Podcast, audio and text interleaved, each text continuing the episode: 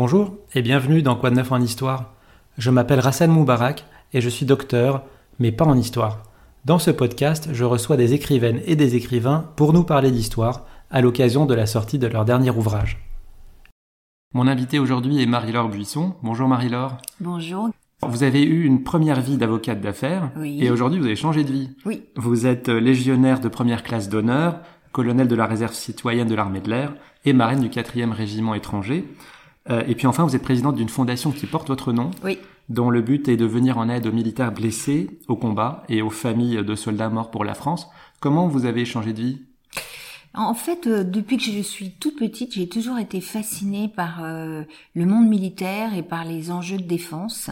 Et euh, vraiment, depuis toujours, euh, je- je- je- j'étais très admirative de ces gens qui, euh, dans le fond, renoncent souvent à la liberté, à l'argent, ça c'est sûr, et éventuellement un jour à la vie. Et pourquoi? Pour défendre le pays. Et je trouve ça absolument admirable. Et c'est pour ça que euh, j'ai toujours voulu approcher ce monde pour essayer de comprendre. Et euh, ayant travaillé comme avocat d'affaires, euh, au bout d'un moment, j'ai eu l'occasion d'intégrer euh, l'Institut des hautes études de la défense nationale, qui est euh, un institut qui dispense des cours militaires, qui se trouve à, à l'école l'école militaire, euh, pas loin des Invalides. Et j'ai eu la chance d'être sélectionnée comme auditrice et donc j'ai fait un an de formation et à l'issue de cette formation, l'armée de l'air m'a proposé de devenir colonel de réserve en serrant, ce qui était un honneur, ce que j'ai accepté. Et puis par ailleurs, pendant cette, euh, cette année à l'IHEDN, j'ai découvert aussi ce qu'était le monde de la Légion étrangère, que je connaissais comme tout un chacun, parce qu'on a tous vu les, les merveilleux défilés du 14, du 14 juillet avec ces, ces fameux képis blancs euh, et ces légionnaires avec la barbe, euh, la, la, le- la hache et le tablier. Euh, je les connaissais mais, mais mal et en fait euh, du fait de mon action sociale envers les armées et notamment envers les blessés de guerre, envers nos anciens, envers ceux qui se sont battus pour nous, je suis rentrée dans le monde de la Légion étrangère et je ne l'ai plus jamais quitté parce que j'ai rencontré une institution extraordinaire, 150 nationalités qui euh, parlent tous le français puisque c'est le lien qui les unit, c'est la langue française, la langue du commandement. Euh, Des hommes qui la veille ne se connaissaient pas, qui le lendemain deviennent des frères d'armes, à la vie, à la mort, qui sont prêts à tout pour se sauver les uns les autres et qui euh, euh, sont liés par un esprit de corps extrêmement puissant pour défendre la France avec honneur et fidélité. Et ça, vraiment, ça me touche infiniment. En 2019, du fait de mon action auprès d'eux, et vous l'avez dit très gentiment, dès 2015, ils m'avaient euh, décoré du titre de, de légionnaire de première classe d'honneur. Mais en 2019, ils sont allés plus loin, ils m'ont proposé d'être euh, la marraine du 4e régiment étranger, sachant que c'était simplement la deuxième fois dans l'histoire de la Légion étrangère qu'une femme devenait marraine d'un régiment de Légion. Et évidemment, ça m'a, ça m'a fait... euh, ça m'a, j'ai ressenti avec beaucoup d'humilité une joie, une joie intense et voilà, j'aime, j'aime infiniment cette institution et les hommes qui la composent et je les trouve admirables. Donc vous avez un destin, vous aussi, original, et, et c'est l'objet de, de votre livre. Donc c'est votre premier livre, Oui, qui s'appelle Femmes combattantes, sept héroïnes de notre histoire, et c'est paru euh, aux presses de la Cité. oui, Euh, il raconte le destin incroyable de sept femmes engagées, combattantes, on pourrait même dire battantes. oui. Est-ce que vous pouvez nous les présenter brièvement, ces sept femmes? Absolument. Alors, je suis partie d'abord de la Seconde Guerre mondiale pour euh, tirer le fil, euh, passer par les guerres, euh, les guerres d'Indochine, enfin la guerre d'Indochine, c'est-à-dire les guerres coloniales, et ensuite remonter jusqu'à aujourd'hui. Alors, vous allez me dire pourquoi j'ai commencé à la Seconde Guerre mondiale. Bon, il se trouve Oui, j'allais que vous poser la question Ouais. après. Mais vous devancez l'appel. je vous devance. En fait, il se trouve, je, je, je suis moi-même pas du tout euh, euh, fille de général, immergée dans l'armée a priori de naissance, c'est pas le cas. Sauf que j'avais quand même, du côté de ma grand-mère, quatre oncles euh, qui s'étaient euh, qui étaient dans l'armée, deux qui sont partis au régiment Normandie-Yémen, c'était des pilotes qui sont allés se battre contre les nazis sur le front de l'Est aux côtés des Russes, ça c'est une première chose. Et euh, également encore deux autres, deux frères de ma grand-mère, qui eux étaient euh, résistants et qui se qui se sont battus en France dans les réseaux secrets et dont un malheureusement a été euh, déporté à Buchenwald pour fait de résistance et dans des, évidemment avec une issue mmh. très triste. Mais c'est la raison pour laquelle j'ai commencé par la Seconde Guerre mondiale et ma première héroïne c'est Suzanne Traverse mmh. à laquelle je voue une affection sans borne. Suzanne était incroyable parce que c'était une euh, aristocrate anglaise, euh, dorée sur tranche, comme on dirait, euh, dont le père décide assez rapidement, quand elle a 15 ans, de venir habiter sur la côte d'Azur. Euh, alors elle arrive et là, elle vit une vie très agréable. Elle joue au tennis, elle va de cocktail en cocktail, elle boit du champagne, elle danse le foxtrot tous les soirs. Il faut voir qu'on est en pleine en pleine année folle. Et puis rapidement, elle s'ennuie. Et badaboum, euh, voilà que la guerre arrive. Euh, Hitler envahit la Pologne. Euh, la France et l'Angleterre déclarent la guerre à l'Allemagne. Et à ce moment-là, cette Suzanne qui portait paillettes, talons, fumait cigarettes et buvait champagne tous les soirs se dit mais il faut pas que je reste comme ça, c'est pas possible. Euh, mon destin m'appelle. Je veux me battre pour ce pays qui est la France, qui n'est certes pas mon pays de naissance, mais qui est mon pays d'amour. Et donc je vais m'engager comme je peux auprès euh, des hommes du général de Gaulle pour essayer de sauver ce pays. Et là voilà qui euh, se rend à Carlton Gardens, l'état-major du général de Gaulle à Londres, s'enrôle. Et le 31 août 1940, elle, embarque sur un bateau, le Westernland, et elle, elle, va suivre le général de Gaulle dans tout son périple africain. Et surtout, elle va arriver à Bir Hakeim avec le général Koenig dont elle est euh, la, le chauffeur, mmh. avec lequel elle va vivre une passion, ce qui ne sera pas sans conséquence sur le fait que justement on en ait très peu entendu parler. Et mmh, elle sera, faut quand même le dire, la seule et unique femme présente à Birakem et surtout elle va sauver la vie du général Koenig. C'est quand même pas rien. C'est-à-dire que lors de la sortie de vive force entre le 10 et le 11 juin 1942 dans la nuit, c'est elle qui tiendra le volant. Cette nuit-là, Suzanne Traverse sauvera la vie du général Koenig, un général de Légion, la vie d'un prince géorgien, Dimitri Amilakvari, et elle les conduira en perçant trois lignes de défense allemande sous la mitraille, sous les obus, avec une maestria incroyable. Sauf que, comme elle avait été la maîtresse du général Koenig, la morale étant ce qu'elle était à l'époque, l'état-major a décidé ensuite de la néantiser, de, de, déchirer ses photos, de rayer son nom de tous les rapports militaires qui avaient été faits à l'époque, parce qu'il ne fallait pas qu'on sache que le grand homme hmm. avait péché, si je puis dire, à cette époque, et donc on n'a plus jamais entendu parler d'elle après. Alors qu'elle aurait, à mon sens, mérité, et je l'écris dans mon livre, elle aurait vraiment mérité même d'être faite compagnon de la libération, tant elle a suivi les hommes de De Gaulle et je le précise parce que c'est important, jusqu'à la libération de la France, c'est-à-dire qu'elle va même jusqu'à débarquer au moment du débarquement de Provence le 25 août 44 sur les plages de Cavalère.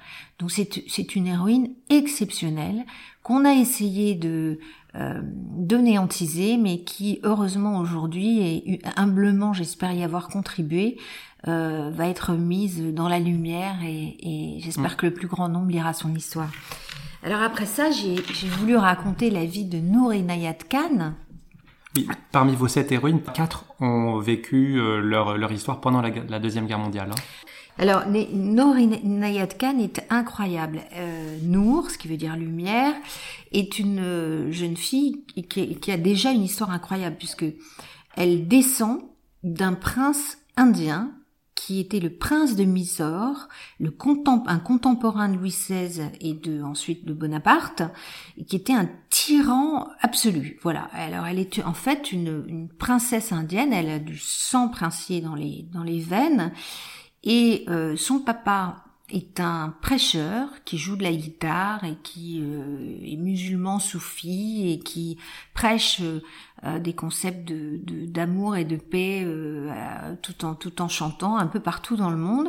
Et sa maman est une américaine d'Albuquerque et elle naît, la petite Nour naît euh, à Moscou dans les neiges de la Russie. Ensuite, ses parents déménagent puisque les canons de, du bolchevisme se font mhm. entendre. Donc ses parents déménagent pour la France. Elle est élevée en France, à Suresnes. Et puis, quand, quand les Allemands envahissent la France, elle part avec, avec sa maman. Son papa est mort il y a quelques années.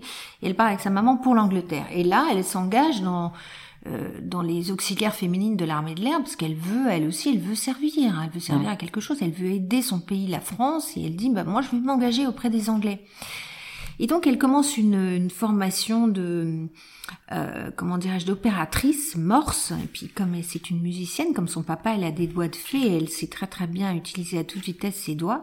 Et ce qu'elle ne sait pas évidemment, c'est que les services secrets anglais l'ont repéré. Et ont déjà regardé tous ses faits et, gestes et la suivent de près jusqu'à ce qu'un jour elle soit convoquée alors qu'elle ne s'attend à rien dans la chambre d'un hôtel. Et là elle tombe sur un agent des services secrets anglais, le Special Operation Executive, qui lui dit un certain Major Japson qui lui dit Chère madame, accepteriez-vous de travailler pour les services secrets anglais? Sachez que c'est très risqué, que vous allez probablement mourir, mais on vous demande si vous êtes d'accord pour donner votre vie hmm. pour la cause. Et là, sans même réfléchir, elle répond Je suis d'accord. Et alors, la voilà partie pour un entraînement incroyable. Inutile de vous dire que Nour, et du fait de, de, de sa religion soufie, est pacifiste, elle déteste les armes, la voilà euh, en, train de, d'essayer de, sauter en parachute, elle n'y arrive pas, elle est très maladroite dans le fond, dans sa dans sa façon de s'entraîner, mais elle est très touchante. Et puis ensuite, elle va être euh, elle va être déposée euh, par un Lysander, c'est-à-dire un avion très particulier, par un soir de lune. Elle sera elle sera déposée par les services secrets anglais dans un champ français euh, là dans la campagne, là où des résistants français l'attendent, et puis elle va devenir la une des dernières opératrices radio en France à pouvoir euh, faire le lien entre la résistance française et Londres, les services secrets anglais, pour essayer bah, de, de d'abord de faire rapatrier des pilotes anglais et puis de, de, mener à bien toute la résistance en attendant le débarquement. Je ne veux pas en dire plus trop. non, mais vous, vous racontez très bien les histoires. et l'histoire de nous, moi, c'est une de mes préférées. Et, et, alors, je donne par exemple un, une anecdote. Elle va être entraînée par les services anglais pour se fondre dans, euh, dans la résistance française. Et puis, elle passe des tests et elle échoue souvent. Par exemple, quand elle doit servir le thé, elle met le lait avant le thé. Et là, ses compagnons françaises lui disent, mais attention, si jamais tu te fais, tu fais ça devant un Allemand, euh, bah, ta couverture euh, saute. Et oui, parce que les, les, Anglais versent toujours le thé le pardon le lait avant le thé. Et nous en France quand on boit du thé au lait voilà on verse le thé et ensuite on rajoute une goutte de lait. Mais ça ce sont des petits détails incroyables qui montre d'ailleurs euh, à quel point c'est ce comment dirais-je cet entraînement euh, à l'espionnage était précis.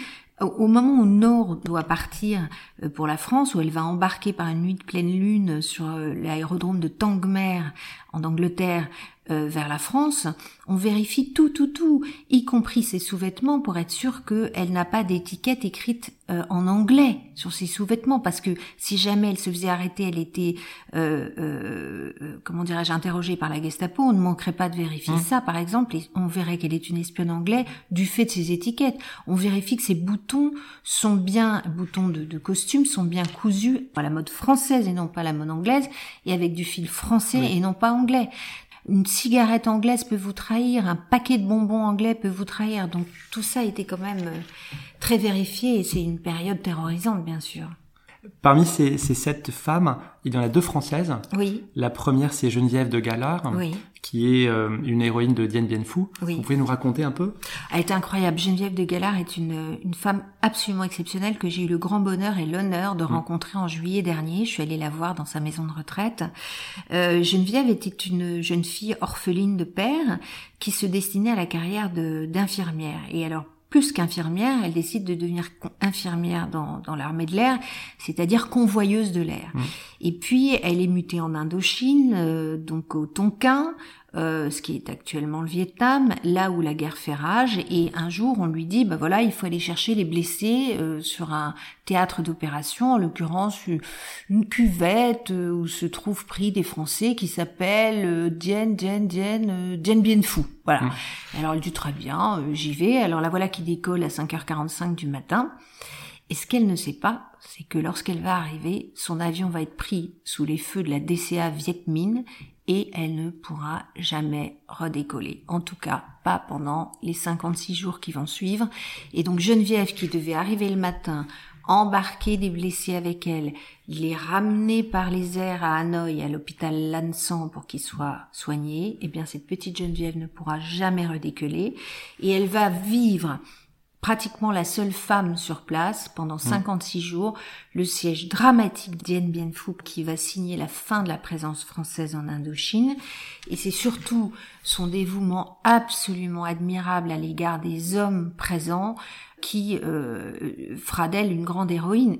Aujourd'hui, les jeunes ne savent plus qui est Geneviève de Galard, mais il faut savoir qu'elle a fait une, deux, voire trois couvertures de Paris Match et que surtout les Américains à un moment l'ont accueillie pour la remercier euh, sur euh, le Broadway Avenue mm. et, et, sur la cinquième avenue, elle a eu droit à ce qu'on appelle une sticker parade.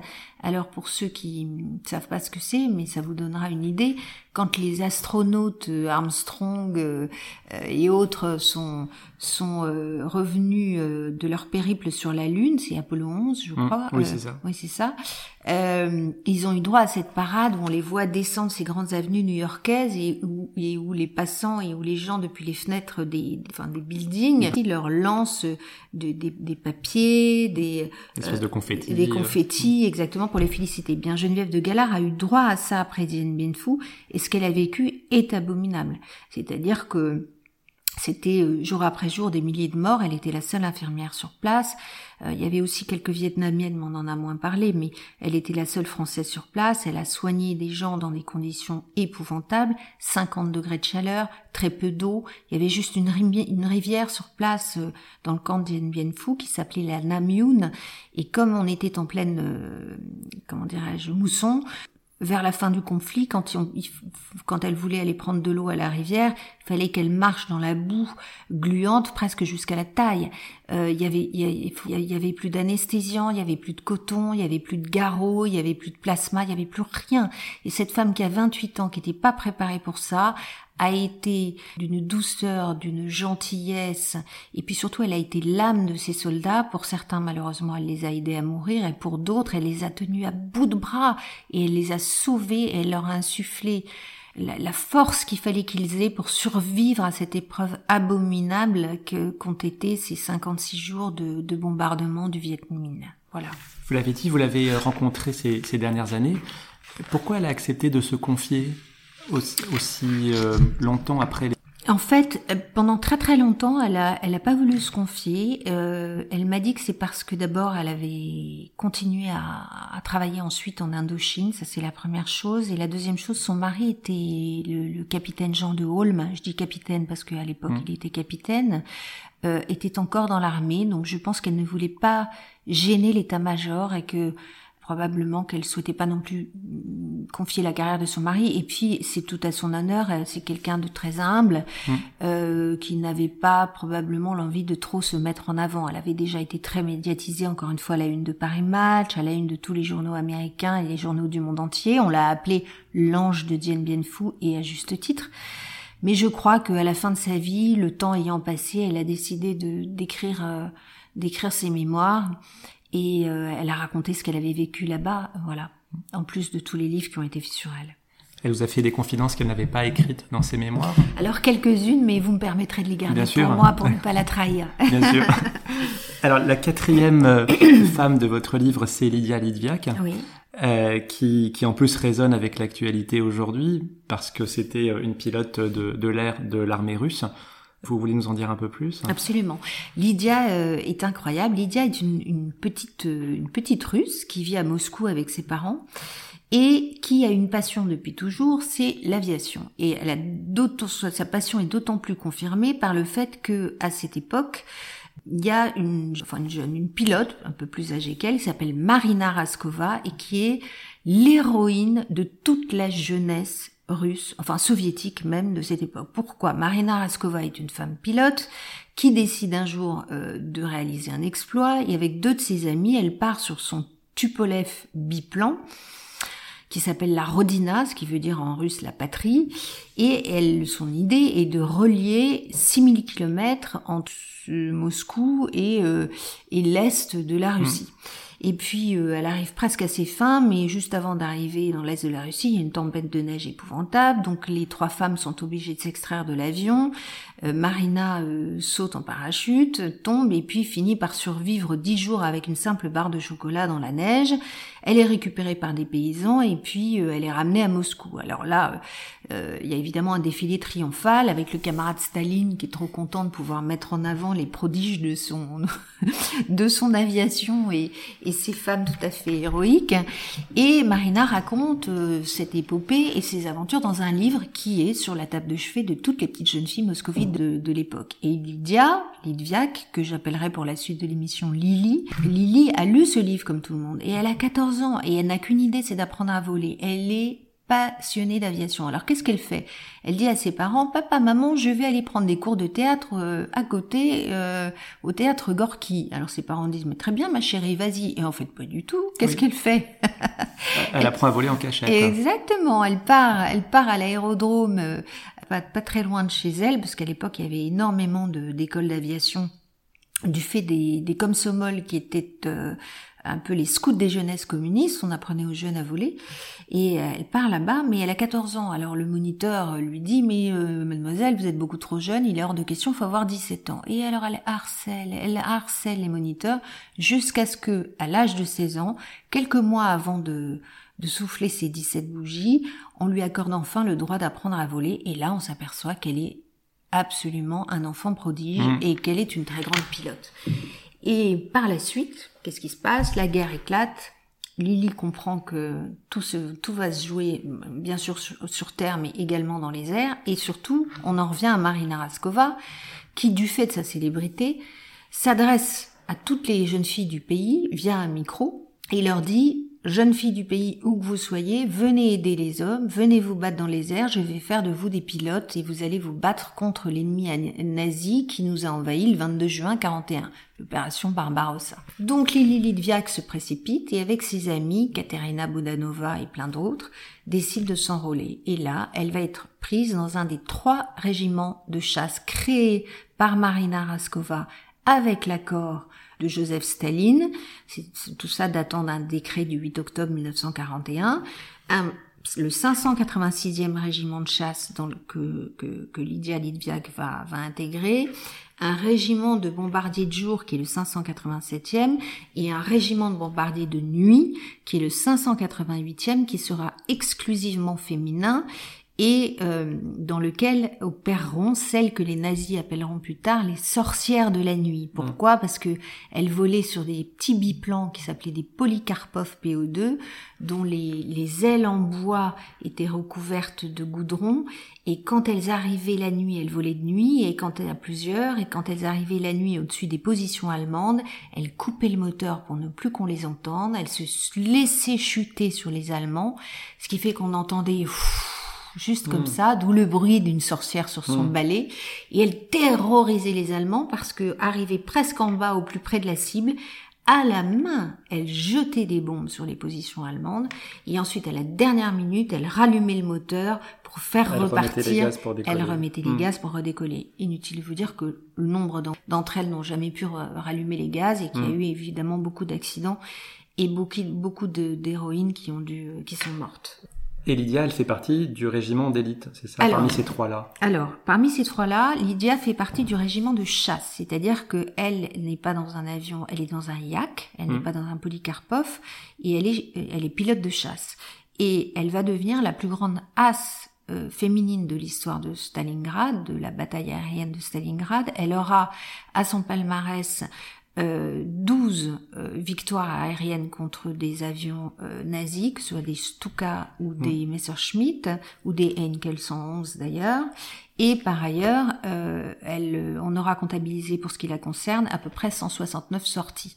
Alors vous allez me dire 12, 12 avions abattus, c'est pas énorme. Ben si, c'est énorme parce que en fait, on pense qu'elle en a abattu environ 100 Sauf que pour avoir une victoire homologuée, il faut qu'il y ait des témoins à côté. Hmm. Et comme il n'y avait jamais aucun témoin, il y a eu que 12 personnes qui ont pu dire oui, oui, oui, qui ont pu... Vu, euh, voilà, exactement. vu descendre un avion. Mais en hmm. réalité, cette petite puce blonde d'un mètre cinquante était la terreur des, des nazis dans le ciel. Ça, c'est une certitude. Et elle a une fin tragique. Elle a une fin tragique. Au-dessus du Donbass. Alors c'est là où l'histoire est tragique hmm. aussi, c'est que elle était, euh, Lily était moscovite. Elle, euh, toutes ses camarades à Engels, là, là où elle, a appris à, voler, elle s'est entraînée avec Marina Raskova. Euh, toutes ses camarades, beaucoup d'entre elles étaient des Ukrainiennes. Elles s'entendaient hmm. bien, les Russes et les Ukrainiennes, c'était le même peuple. Et évidemment, euh, elle, a, elle, a, survécu très très longtemps compte tenu de l'espérance de vie des pilotes à cette époque, mais le 1er août 1943, quelques semaines avant d'avoir 22 ans, elle est abattue au-dessus de Krasny Luch, c'est-à-dire au-dessus du Donbass, par un avion euh, nazi. On n'a jamais retrouvé son corps. Euh, la cinquième, si mon compte est bon, c'est Anna Zenes, qui elle aussi donc a agi pendant la, la deuxième guerre mondiale. Anna, Anna est une, petite jeune fille euh, incroyable qui vit. Elle est une petite hongroise. Elle vit à Budapest dans un milieu très raffiné, un milieu littéraire, un milieu musical. Son papa écrit des, son papa est dramaturge. Il écrit des pièces de théâtre et euh, elle est juive. C'est hmm. important pour le, le reste de l'histoire. Et hum, elle, est, elle, elle aime qu'une seule chose, c'est les robes en soie, les, les, les, les, roses. Sa mère est une femme très raffinée, elle aime jouer du Chopin, elle, euh, elle aime boire le thé dans des tasses euh, en, en, en, porcelaine fine. Et puis, euh, elle aime réciter des poèmes et surtout écrire des poèmes.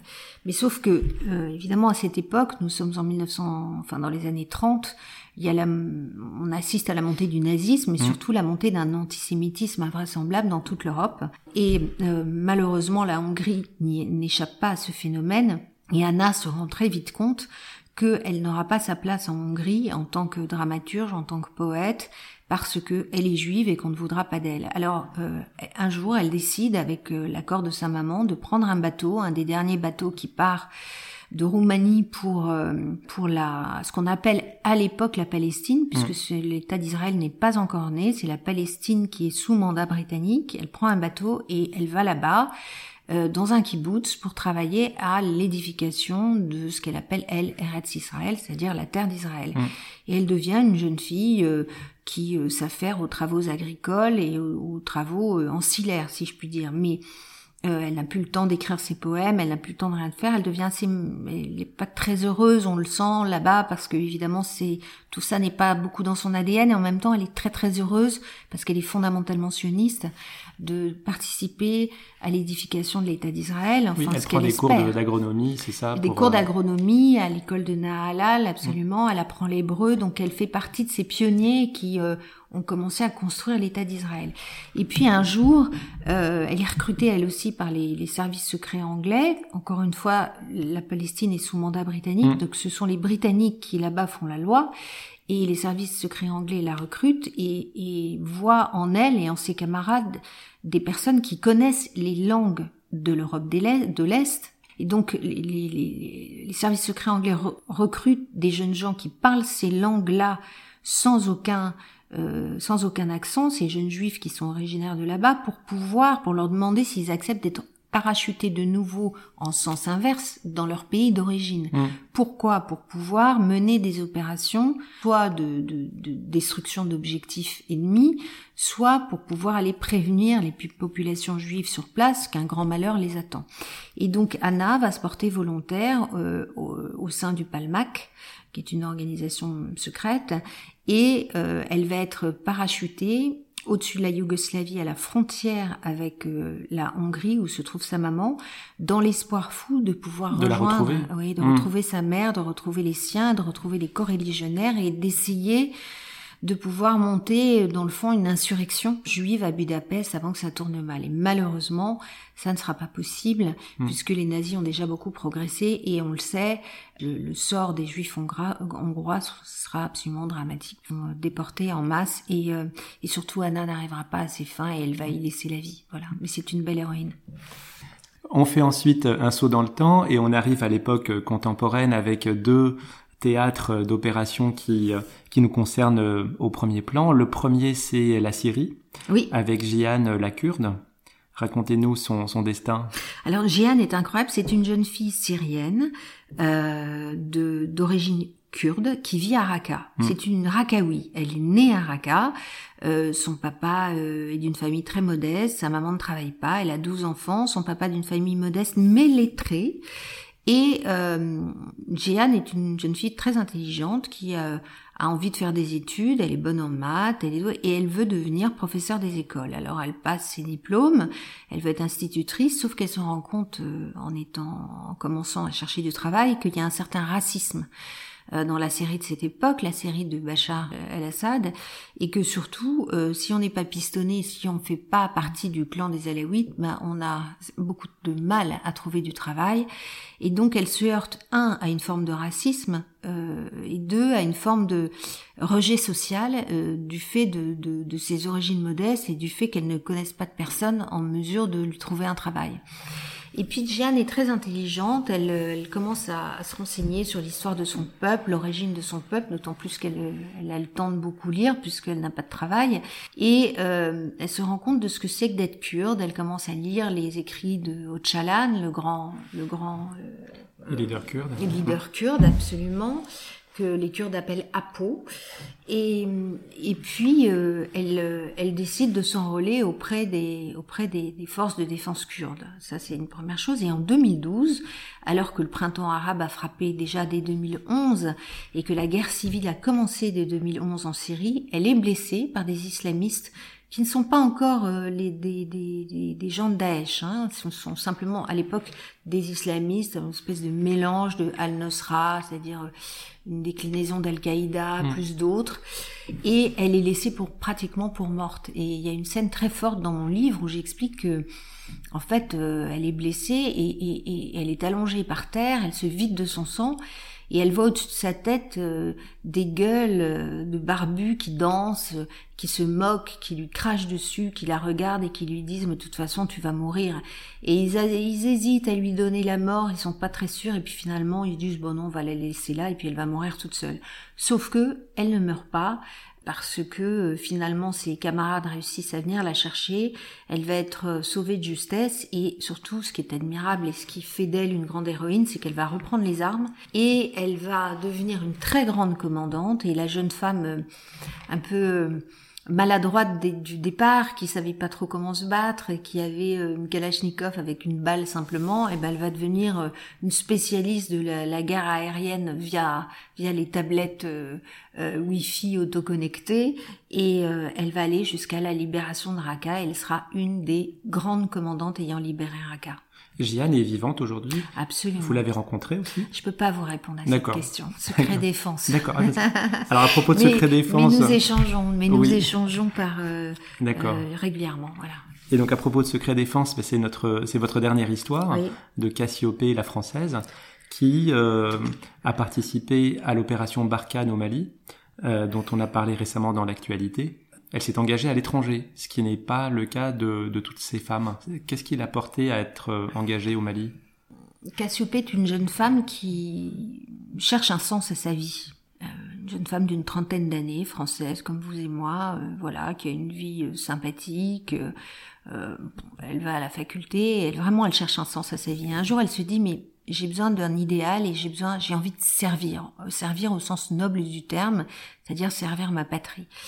Et elle s'engage dans l'armée. Au début, c'est la marine. Bon, c'est pas tout à fait son truc. Et ensuite, euh, elle s'aperçoit qu'elle pourra éventuellement euh, faire des choses intéressantes au sein de l'armée de l'air. Donc elle suit une formation assez éprouvante, on la met en situation de stress, euh, on, la met dans des situations où elle, pourrait se trouver, tout, ça est évidemment un montage, hein, mais où elle mmh. pourrait se trouver dans une, manifestation ultra violente, on, on, l'apprend on lui apprend à s'extraire d'une voiture quand elle est encerclée, enfin bon. Et on lui dit, voilà, on a besoin, on a besoin de femmes comme vous euh, au sein de l'opération Barkhane. Je rappelle que l'opération Barkhane a été lancée en août 2014 par le président François Hollande et c'est au moment où les autorités maliennes étaient débordées euh, par les islamistes qui, débordent, qui, qui euh, déferlaient euh, sur le pays depuis le nord du Mali. Et c'est à ce moment-là que les autorités maliennes de Bamako ont demandé aux Français de venir en renfort et de les aider. Mmh. Donc cette opération étant établie, on propose à Cassiopée de rejoindre Barkhane, l'état-major qui se trouve au Tchad, à N'Djamena, la voilà qui arrive, et, euh, et, on lui fait étudier la situation du Normalie. Et là, elle se rend compte qu'au Normalie, ce qui compte le plus au monde, c'est d'avoir des informations auprès des femmes, parce que mmh. c'est une société, la société Touareg, puisqu'il s'agit d'une société Touareg, que d'ailleurs on appelle Touareg qu'en Occident. On les appelle là-bas les... pas Touareg. Non, on les appelle les Tamashek. Mmh. Voilà. Et donc, euh, elle se rend compte, après, après plusieurs semaines d'études, que c'est une société matriarcale, que les femmes ont une place indispensable, et donc elle dit à l'état-major, si nous voulons infiltrer cette population, obtenir des informations sur les actions terroristes éventuelles qui se préparent, il faut passer par les femmes. Et donc c'est elle, puisqu'elle est une femme, qui est envoyée à, à, à 2600 km de là euh, dans un avion qui est un TBM 700 à Gao et de Gao, elle va euh, pendant quatre jours dans des conditions épouvantables voyager dans des petits véhicules blindés avec très peu d'eau, un, gilet pare-balles euh, qui pèse 10 kilos sur elle, à quatre dans des voitures qui sont comme des boîtes de sardines et qui cuisent en plein soleil avec dans le désert à 60 degrés, un casque sur la tête pour enfin arriver dans la capitale des, des Touaregs, une capitale hautement terroriste, au bout de quatre jours. Et là, elle arrive là-bas et elle va rencontrer, euh, euh je vais pas tout raconter, mais des femmes, des mm. femmes. Et euh, voilà, elle va, elle va réussir à remonter le filon via des opérations d'espionnage et surtout, euh, c'est très à la James Bond avec des, oui. voilà, mais on racontera avec des gadgets, voilà, mm. exactement, et obtenir des informations importantes pour l'état-major français, surtout pour empêcher des attentats terroristes. Cette dernière histoire, vous l'avez dit, elle est frappée forcément du sceau du secret défense. Euh, vous dites d'ailleurs en préambule que vous avez changé les noms et que certaines informations confidentielles ont été omises. Donc moi j'avais une question juste pourquoi Cassiopée? Parce que j'imagine c'est pas son vrai prénom. vous auriez pu l'appeler Aurélie ou Émilie, un truc plus banal. Pourquoi Cassiopée? Mais parce que je, je, je, la, alors je vais tout vous dire, euh, je la trouve incroyablement belle. Hein, euh, ah, c'est pour ça. C'est mon avis. et donc, et, donc déjà il y a la mythologie hmm. grecque et je me disais, elle est belle comme une étoile et Cassiopée c'est une galaxie en hmm. fait. Et donc c'est pour ça ça m'est venu comme ça, voilà. Ok. Dans, dans le l'engagement de ces femmes, le point commun que vous relevez euh, à la fin du livre, c'est que c'est un engagement qui est gratuit, désintéressé. Elles le font pas pour elles, mais pour les autres. Exactement. Ça, ça c'est très frappant. C'est-à-dire que D'abord, le point commun est évident en premier lieu, mais bon, c'est c'est le courage. Hmm. Elles ont un courage invraisemblable, c'est-à-dire que bah, nul ne sait ce qu'on aurait fait en temps de guerre à leur place, mais enfin quand même, ce qu'elles arrivent à faire, parce que quand on a la Gestapo en face de soi, euh, faut quand même avoir un sacré courage pour se dire, bah quand même, qu'on soit un homme ou une femme. Un homme ou une femme, absolument. Mais en tout cas, ces femmes-là, elles ont un courage incroyable, à rebours des croyances populaires qui voudraient que la femme soit moins courageuse que l'homme, évidemment, ce qui est une bêtise énorme. Mais surtout, ce qui m'a frappé, c'est que elles, sont toutes dans le don d'elles-mêmes. Et tout ce qu'elles font, c'est cadeau. Cadeau pour l'humanité, cadeau pour le groupe, cadeau pour le clan, cadeau pour la patrie. Et contrairement aux hommes, alors je dis pas que c'est le cas toujours, mais mm. contrairement aux hommes, à aucun moment vous ne trouverez dans mes héroïnes une quelconque volonté de rétribution euh, pour les actes qu'elles ont fait et, et, de rétribution de, de, de, cet héroïsme, soit par une médaille, soit par euh, euh, une carrière qu'on pourrait leur offrir dans l'armée, dans la politique. Jamais. C'est-à-dire qu'elles ne demandent rien en retour. Et c'est ça qui est extraordinaire. Et dans le cas, je reboucle avec le, le début, dans le cas de Suzanne Travers, c'est ce qui, qui est d'autant plus scandaleux et qui m'a d'autant plus indignée, c'est que non seulement, à mon sens, elle n'a pas été honorée à sa manière, quand même, la seule femme de Birakem, dont je rappelle que ça s'est passé en 1942, on lui donne la Légion d'honneur en 1996, en se disant mmh. oups, elle va bientôt mourir, faudrait peut-être quand même lui donner la mmh. Légion d'honneur. Je sais pas si vous vous rendez compte. Donc, et dans le cas de Suzanne Traverse, enfin, c'est incroyable. Non seulement elle a jamais rien demandé, mais en plus de ça, on lui, on, attend, euh, on attend 50 euh, ans pour lui donner la Légion d'honneur. Enfin, c'est absolument incroyable. Et c'est la caractéristique de toutes ces femmes c'est l'humilité. Et le fait qu'elle soit méconnue, c'est parce que l'histoire est, écrite surtout par les hommes? Alors, l'histoire est, bah, l'histoire est écrite pour les hommes, par les hommes, pas toujours. C'est moi je, je vous dis tout de suite, je m'inscris pas du tout dans une logique de lutte des sexes, c'est pas mm. du tout mon propos. Je suis pas comme ça. Je considère qu'on est fait pour vivre ensemble, mais il est vrai que hum, c'est plusieurs raisons, si vous voulez. Bon, les Kurdes, on les a vus récemment parce que euh, c'était utile par rapport aux, terroristes de Daesh, notamment parce que quand ils entendent les femmes et qu'ils sachent que ils savent que les femmes sont là, ils ont très très peur, ça les terrorise. Euh, ça c'est une chose, mais aussi parce que, euh, par exemple, Lily Lidviak, on, on, a attendu 1990 pour la décorer de l'ordre des héros de Lénine. Pourquoi? Parce que après la Grande Guerre, enfin ce, ce que les Russes appellent la Grande Guerre patriotique que nous nous appelons la Seconde Guerre mondiale, eh bien le million de femmes engagées, quand, ils, quand ces femmes-là sont rentrées chez elles après, elles n'ont pas osé raconter ce qu'elles avaient vécu euh, parce que ça provoquait des jalousies, et aussi parce que les femmes dans les villes euh, ont commencé à les, les insulter, dire ah, comment ça vous étiez au front, vous les femmes, mais alors vous étiez des putains à soldats. Parce que mm. c'est comme ça qu'on leur parlait. Donc elles ont pas, elles ont pas voulu raconter leurs épopées, leur héroïsme, parce qu'elles avaient trop peur qu'on se moque d'elles, vous savez. Alors, vous, vous préparez peut-être un tome 2, et dans ce tome 2, peut-être que vous mettrez des héroïnes ukrainiennes. Pourquoi hein. pas euh, Je sais que 15 à 20% des, des soldats de l'armée ukrainienne sont des soldates. Et, quel est pour vous le rôle des femmes aujourd'hui dans cette guerre en Ukraine? Alors écoutez, il est double. Euh, d'abord, comme vous l'avez euh, fort justement rappelé, il y a 15 à 20% des 200 000 militaires mmh. ukrainiens qui sont des femmes.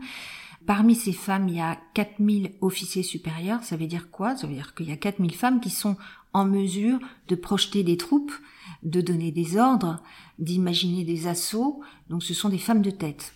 Ça, euh, c'est une première chose. Mais euh, les femmes s'expriment aussi d'une autre manière. La femme de, de, tous les jours, si je puis dire, enfin qui, qui n'a pas de, de, de hmm. capacité guerrière particulière et qui n'a pas appris l'art de la guerre, s'engage, comme on a pu le voir dans toutes ces images incroyables à la télévision, l'une pour donner euh, parce que elle est, elle est pédiatre de, de, de, de profession, elle va donner euh, des cours de réanimation en, en, prenant un mannequin. Donc ça c'est une chose. Il y a les femmes qui euh, récupèrent des filets de pêche et qui font des filets de camouflage qu'on appelle chez nous les militaires du Picatinny pour camoufler les, véhicules blindés. Il euh, y, a, toutes celles qui euh, apprennent à tirer avec un AK-47. Enfin, on a vu des milliers de femmes se battre de toutes les manières que ce soit, y compris, y compris celles qui le matin va faire du café pour les hommes qui partent se battre. Ça aussi, c'est une combattante. Pourquoi? Parce qu'elle apporte sa pierre à l'édifice.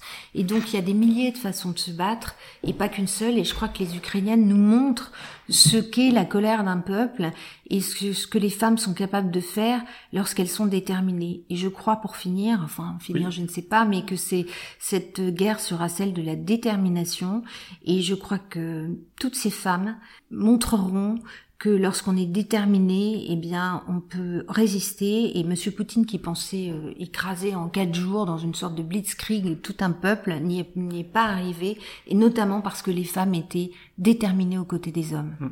Alors pour terminer, du coup, vous avez raison. Dans l'histoire de Suzanne Traverse, donc elle devient euh, pleinement légionnaire lorsque c'est les autres légionnaires lui attribuent un surnom, en l'occurrence euh, la, miss. Voilà. Donc j'imagine que vous aussi vous avez un sobriquet alors non Non, alors c'est gentil de poser la question, mais en fait moi on m'appelle marraine. C'est-à-dire ah. que ah oui oui oui tous les euh, tous les légionnaires euh, qui du quatrième régiment étranger ou qui sont passés par le mmh. quatrième régiment étranger m'appellent marraine. Et c'est très émouvant parce qu'il m'est arrivé dans les rues de Paris de croiser des hommes qui, qui que je, que je ne reconnaissais pas, mais qui était en permission habillé en hmm. civil et qui me disait bonjour marraine. Ce qui est très affectueux et très sympathique. Marraine en deux mots, en un seul mot. Merci beaucoup Marie-Laure Buisson euh, d'avoir accepté de participer à cet entretien. Merci à vous. Je rappelle le titre de votre livre, Femme combattante, cette héroïne de notre histoire, et c'est aux presses de la Cité. Quant à moi, je vous remercie de nous avoir suivis. Je vous invite à partager euh, le lien de ce podcast et à vous abonner. Et je vous donne rendez-vous à très bientôt pour un prochain épisode. À bientôt.